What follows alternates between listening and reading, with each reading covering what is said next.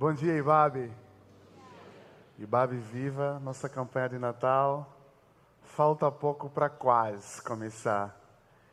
E a comunidade, na realidade, já começou, porque a comunidade está se mobilizando, várias ações estão acontecendo. E a Ibabe é isso. A Ibabe é uma comunidade viva, é uma comunidade generosa, é uma comunidade da partilha. E eu sou muito feliz e muito grato por fazer parte desse movimento, dessa comunidade. Amém? Eu gostaria de ler com vocês nessa manhã para a gente dividir um pouco da palavra de Deus, os salmos de romaria, os salmos de peregrinação, os salmos de caminhada, que são basicamente 15 salmos. Começa do Salmo 20, é 120 até o Salmo 134. É o salmo que os judeus ou os israelitas que estavam na diáspora e nas cidades distantes do centro do templo de Jerusalém, quando eles iam para a festa do Pentecoste, a festa da Páscoa, a festa dos tabernáculos, eles cantavam, eles oravam esses salmos.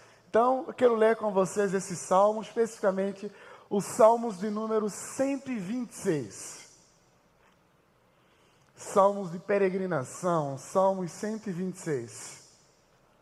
É um dos salmos muito conhecido entre nós.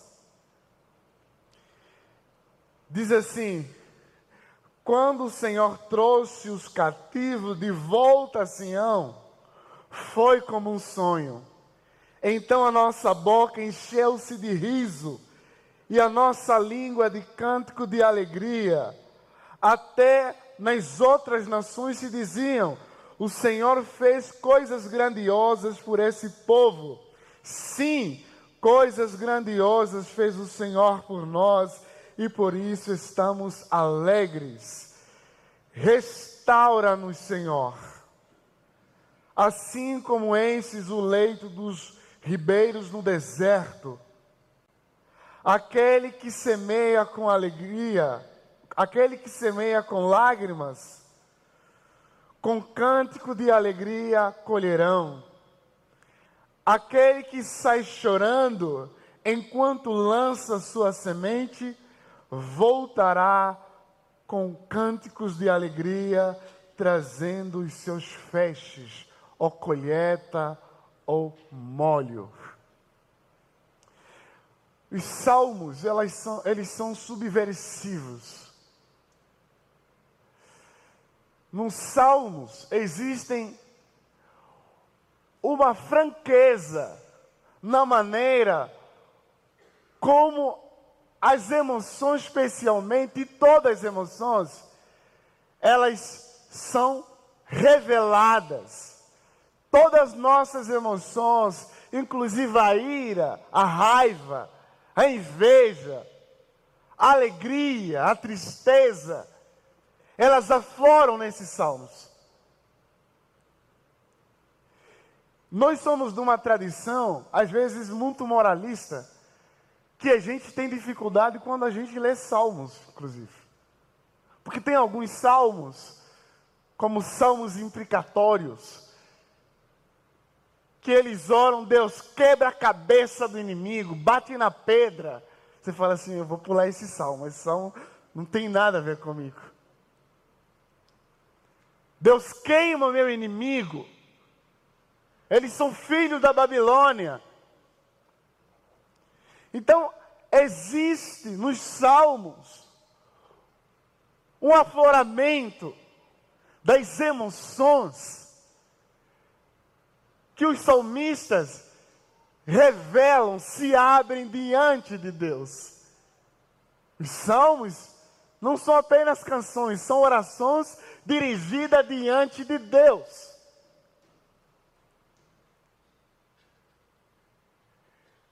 E nós acreditamos que nós somos de uma tradição em que Deus, nada está oculto diante dele.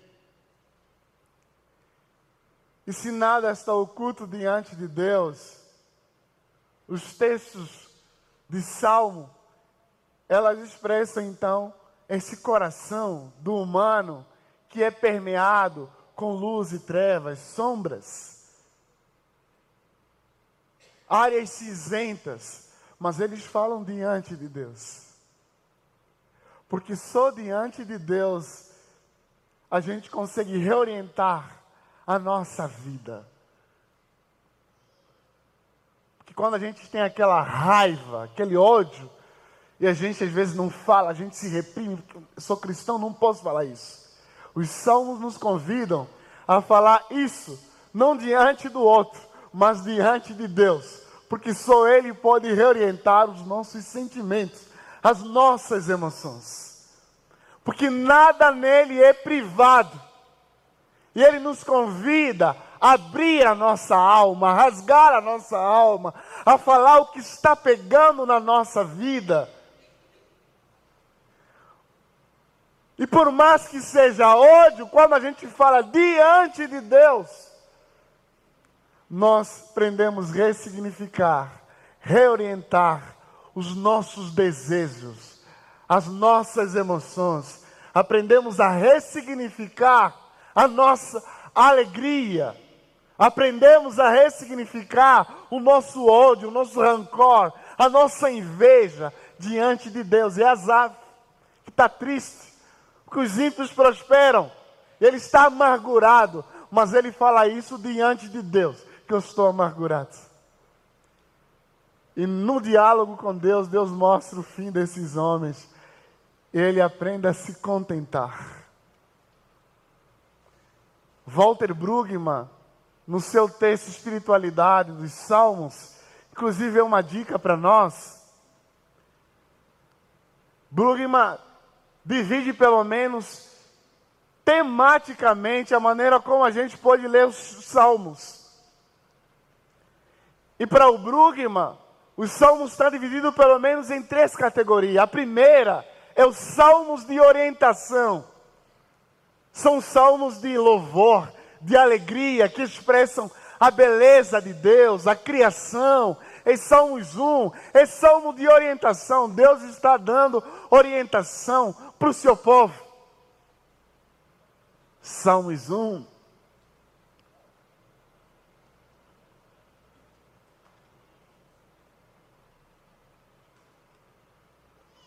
Salmos. Salmos 123. Obrigado.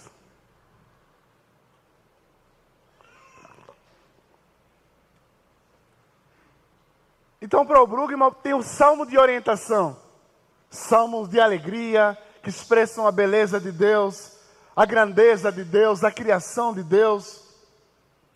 Mas tem um salmo de desorientação.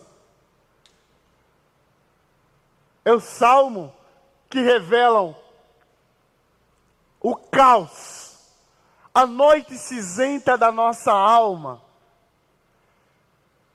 onde a gente expressa a nossa indignação, a nossa ira, o nosso ódio, a nossa revolta, mas a gente faz isso diante de Deus.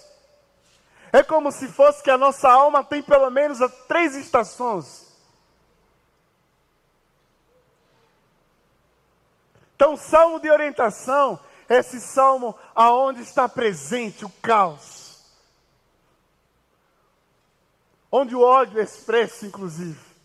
Mas tem um salmo da nova orientação. E os salmos da nova orientação é a graça de Deus intervindo no nosso caos. A graça de Deus se manifestando naquele momento de ira, de ódio, de raiva, de indignação sobre nós, nos dando uma nova orientação. É como se a nossa alma vivesse pelo menos três estações: uma de orientação, desorientação. A gente está triste, a gente está inseguro, a gente está abatido, a gente está aflito, mas você recebe uma nova reorientação da parte de Deus. Especificamente o salmo que nós acabamos de ler, ela é um salmo de desorientação, do caos. E que eles clamam por uma nova orientação. É um salmo que começa nos três primeiros versículos com uma euforia, com uma alegria, porque a nação judaica que foi deportada para a Babilônia, 70 anos depois, eles voltam. Ciro decreta a liberdade para os escravizados voltarem para suas terras. E isso gera júbilo, alegria, exaltação, risos. Eles dizem: Deus fez grandes coisas, coisas grandiosas fez o Senhor por nós. Quando o Senhor trouxe, libertou os que estavam no cativeiro, na Babilônia, era como que se a gente sonhasse. Era bom demais para ser verdade. Eles não esperavam, mas Deus fez coisas grandiosas. Deus o libertou do cativeiro, da condição de escravizados, da Babilônia, das mãos de Nabucodonosor.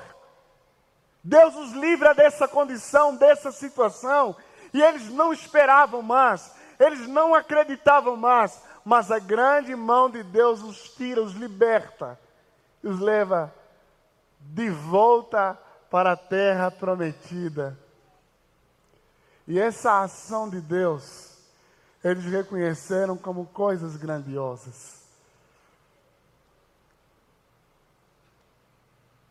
Essa ação libertária de Deus, eles reconheceram como grandes coisas fez o Senhor por nós. E por isso nós estamos alegres. E eu queria inclusive lembrar a você que coisa grandiosa Deus tem feito na sua vida. Que coisa grandiosa Deus tem feito em você. Eu vim de Angola. E eu vim de uma família muito pobre, inclusive. Quando eu recebi a proposta para vir estudar o Brasil, para receber, receber uma bolsa de estudo, eu vivi uma semana de estase, de alegria, sem poder expressar o que eu estava sentindo de verdade. Porque fui a primeira pessoa entre os sete irmãos fazer uma faculdade, fazer um mestrado. Inclusive, quando a bolsa chegou, não tinha nenhum tostão para viajar. Não tinha. Os amigos se reuniram, fizeram vaquinha e quando eu cheguei no solo brasileiro, no aeroporto de Guarulhos, olhei para trás e vi a grande mão de Deus. Coisas grandiosas Deus fez na minha vida.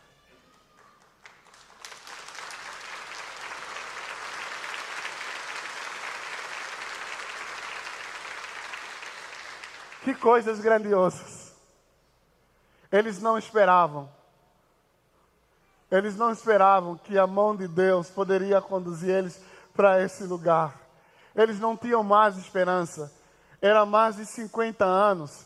E a gente sabe que quando nós estamos esperando por libertação, estamos esperando por algo que aconteça na nossa vida, e isso não acontece, a nossa esperança começa a desfalecer, a nossa esperança começa a morrer.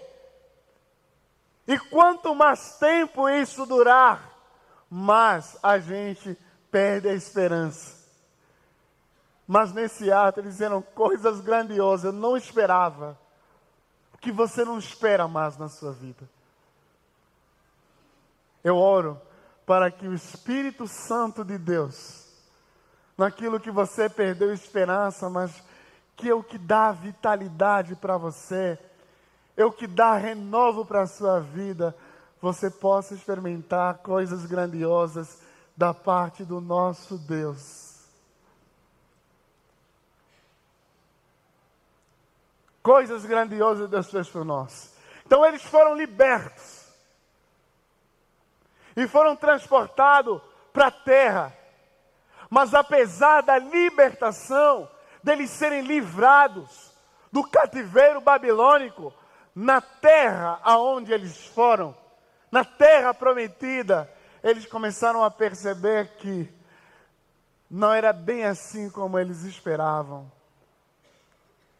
Deus os libertou, e agora, quando eles chegam na terra, eles começam a perceber que, apesar da libertação, a condição de vida, apesar da libertação, a situação de vida, apesar da libertação, o momento que eles estavam vivendo, apesar da situação, a fase que eles estavam enfrentando não era animadora. Os muros estavam quebrados, os inimigos podiam invadir, não existia mais templo, e muitos se estabilizaram na Babilônia, não queriam mais voltar. A terra para o cultivo, para o sustento, para a dignidade, estava seca durante 70 anos. Libertação, Deus os libertou, mas apesar disso, eles estão sem dignidade. Apesar disso, eles estão vivendo momentos difíceis. Uma coisa é Deus tirar Israel do Egito. E outra coisa é Deus restaurar esse povo enquanto vai peregrinar na terra prometida.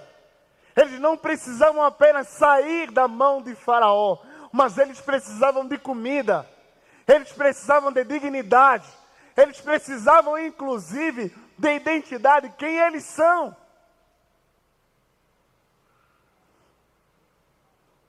libertação.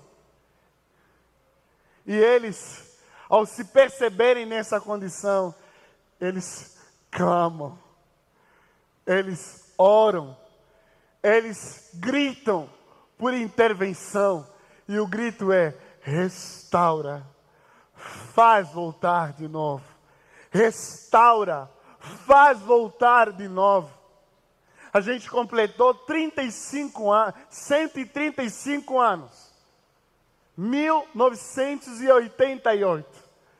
Que a escravidão no Brasil foi abolida. Inclusive amanhã vai ser o dia da consciência negra. A lei áurea foi promulgada, libertação. Mas apesar da libertação, apesar dos escravizados serem livres, eles não tinham casa para morar. Eles não tinham lugar para morar, foram morar na margem. Não tinham dignidades, inclusive. E isso construiu, inclusive, o modo da nossa sociedade brasileira, que se construiu a partir da lógica do racismo. E o povo negro clamando: restaura a nossa sorte. Não queremos apenas libertação, mas queremos pão, queremos dignidade, queremos reconhecimento, porque a nossa humanidade foi apagada, foi reconhecida, a nossa humanidade foi negada. Por isso é que racismo é pecado. Racismo é uma violência. E a comunidade de Jesus está clamando: restaura a dignidade, restaura a sorte, restaura a dignidade desse povo. Uma coisa é Deus nos libertar, coisa grandiosa. Outra coisa é Deus nos restaurar. Existem inclusive pessoas que têm clamado por isso. Eles sentem que são libertos. Deus os libertou e tirou daquela condição, mas precisam de restauração. Deus libertou, mas estamos clamando por restauração. Restaura, Senhor. Restaura, Senhor. Restaura, Senhor. Restaura. Restaura a nossa sorte. E eu gosto da metáfora que os Salmos usa aqui, que é restaurar assim como o, o, o deserto de Negueb, que é a região sul de Jerusalém, que o ano todo basicamente é seco. É sem vida, é um deserto, é um ermo. Mas pelo menos uma ou duas vezes no ano, quando cai aquela chuva torrencial, aquele deserto, aquele ermo, ela se enche de água. E os peixes voltam. As árvores continuam brotando. E as pessoas ganham vitalidade. E que o salmista, usando essa metáfora do rio Negev, é, nos dá vitalidade novamente. E essa ação é uma ação milagrosa, é uma intervenção de Deus. Restaura novamente, Deus. Restaura. Que área da sua vida você precisa de restauração? Porque libertação é Jesus expulsando o demônio do gagareno. E os demônios irem para o porco. Mas restauração, ele voltar em sã consciência, vestido, voltando para sua família e para a sociedade. Restauração. Colossenses diz que Cristo nos tirou do império das trevas nos libertou do império das trevas e nos transportou para o reino do Filho do seu Filho amado. E que é o reino de graça, é o reino de amor, é o reino de cura, reino de libertação. Restaura a nossa sorte. Libertação é Deus tirando o povo de Israel do Egito. Restauração enquanto tirou do Egito, deu comida, deu sustento, deu uma identidade para esse povo.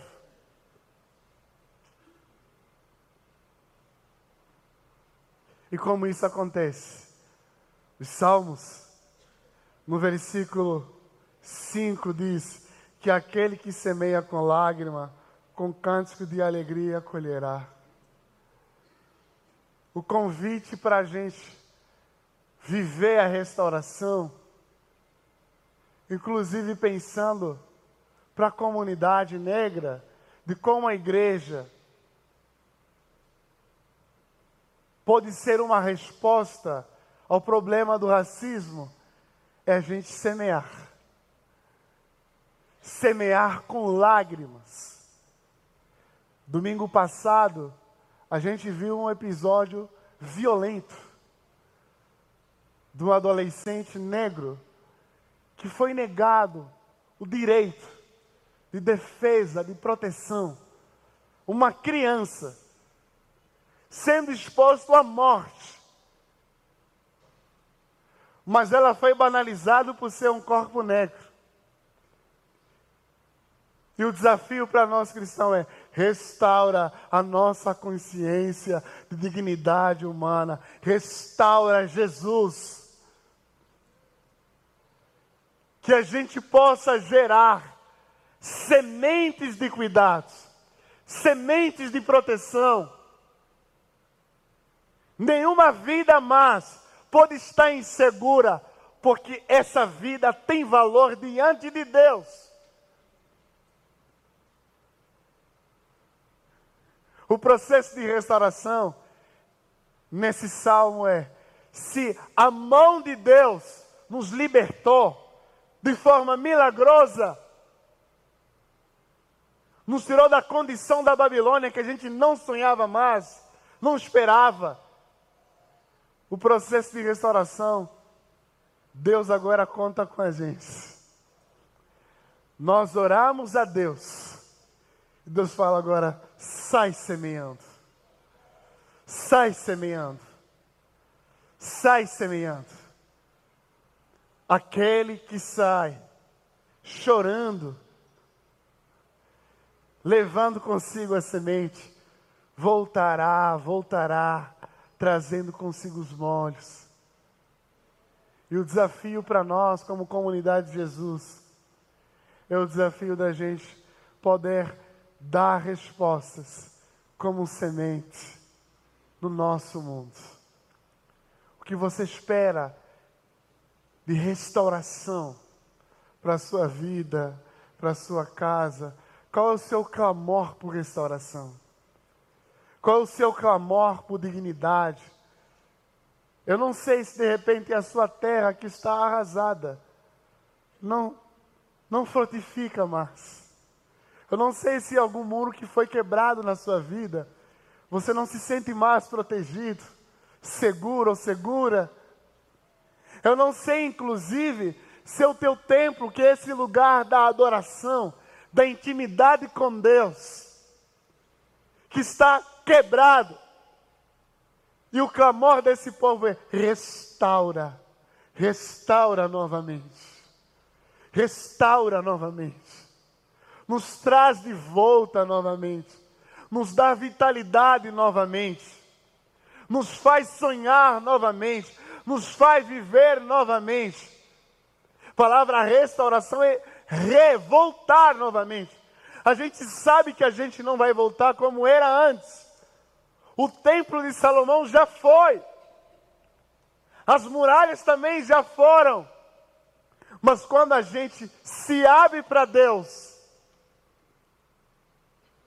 a gente começa a experimentar possibilidades de um outro mundo. Possibilidades de um outro mundo, de uma outra realidade. E o que Deus espera de nós é que a gente se envolva semeando. Existe um ditado africano que diz assim: se você acha que é pequeno demais fazer diferença, você nunca passou a noite com um pernilongo. É verdade. Você nunca passou a noite com pernilongo. E a gente sabe o efeito do pernilongo pequeno, mas o efeito devastador. E esse é o desafio. O efeito pernilongo. Eu nós olharmos para a nossa situação e clamar por restauração, e às vezes a gente se sentir pequeno, será que a gente vai voltar para a mesma glória? Do primeiro tempo? A gente se apequena, mas a gente precisa acreditar no efeito pernilongo, no efeito semente. Que semente você está depositando? Que pernilongo você está picando nesse corpo que você quer que ganhe vida? Efeito pernilongo. Às vezes é um abraço, é uma oração, é um envolvimento voluntário é luta por justiça, e que, inclusive, para algumas pessoas que já se sentem cansados, lutam, lutam e acham que o que eles estão tentando fazer é insignificante demais, pensando no desafio que esse problema apresenta. Mas Deus está dizendo: é pequena semente. É uma mordida, é uma picada do mosquito, de um pernilongo. Continua fazendo isso isso vai gerar um efeito. Continua plantando sementes de justiça, que isso vai gerar um efeito. Não baixe a guarda. Deus está comprometido não apenas com libertação, mas Deus está comprometido com a restauração da sua vida, da sua casa e do nosso mundo. E o desafio é esse Deus que não é passível, porque esperar em Deus não está na passividade. Esperar em Deus é a gente se comprometer, crer em Deus é se comprometer com Deus da vida, com Deus do amor, com Deus da justiça no mundo, na nossa casa. E esse é o nosso desafio, da gente pegar pequenas sementes e a gente continuar a regar, regar, regar. Cansei, que Deus dê ânimo a você. Estou cansado de tanto amar. Que Deus visite você de ânimo. Estou cansado de lidar com esse problema que eu às vezes acho que é muito maior que eu. Que Deus te dê estratégia. Que Deus te dê recursos. Porque o projeto de Deus não é apenas libertação. O projeto de Deus também é restauração. E esse processo de restauração, ela é contínua. Esse processo de restauração, ela é processual mesmo. E cada dia que passa, a gente jogar semente. Cada dia que passa, a gente jogar semente. Por mais que às vezes essa terra seja árida, seja seca, seja um ermo, desafio é eu vou jogar. E o interessante é que nessa história é que eles não tinham pá para cavar a terra. Eles jogaram semente com as suas próprias mãos. Eles cavavam com as suas próprias mãos. Mas é promessa de Deus. É promessa de Deus que aquele que semeia com lágrimas, com cântico de alegria colherá. E aquele que sai chorando enquanto lança a semente, voltará com cântico de alegria, trazendo a sua colheita. Que você possa experimentar isso na sua vida. Que você possa vivenciar isso na sua vida. Que você possa experimentar isso na sua jornada, enquanto você luta, enquanto você semeia, porque nós somos comunidade da esperança. Não abrimos mãos do efeito da pequena semente Assim como Jesus nos ensinou do grau de mostarda, que é a menor semente da época, mas quando ela é plantada, ela cresce, se torna a maior árvore, aonde as, os pássaros vêm e fazem ninho. Então que Deus nos visita, que Deus nos visite nessa manhã e nos dá a possibilidade de colhermos e colhermos fruto de graça, fruto de amor e frutos de alegria e justiça na minha e na sua vida. Que Deus e que poderosamente possa abençoar a sua vida. Eu quero orar com você. Jesus querido, muito obrigado. Obrigado por essa manhã de graça. Obrigado, Pai, pelo seu amor libertador. Esse amor grandioso que nós não sabemos expressar, contar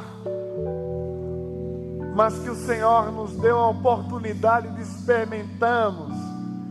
Grandes coisas o Senhor fez por nós, e por isso nos alegramos, e por isso, Senhor, celebramos com cânticos de júbilos e alegria, Jesus. E obrigado, Pai, que nós acreditamos também que o Senhor nos convida para vivermos uma vida de restauração onde experimentamos a beleza da dignidade, da justiça, do mais amor, do mais alegria.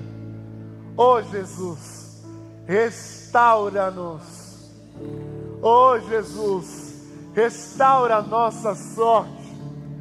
Nós temos a plena consciência que já somos libertos no teu amor, no teu sangue mas ainda às vezes vivemos em condições de Pai, de, de indignidade, vivemos condições de injustiça, de tristeza.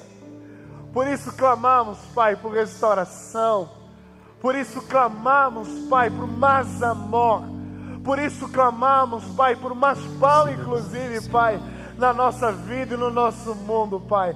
Restaura-nos, Pai, e nos ajuda como tua comunidade a se envolver nesse processo de restauração.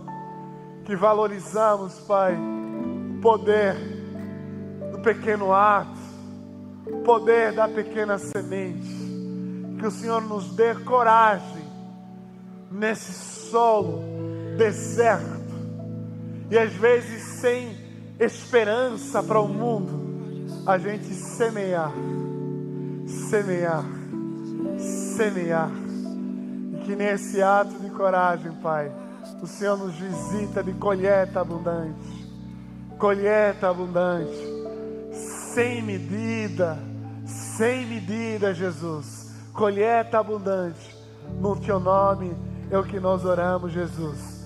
Obrigado, Senhor. Amém. Que Deus abençoe vocês. Aleluia. Obrigado, Senhor.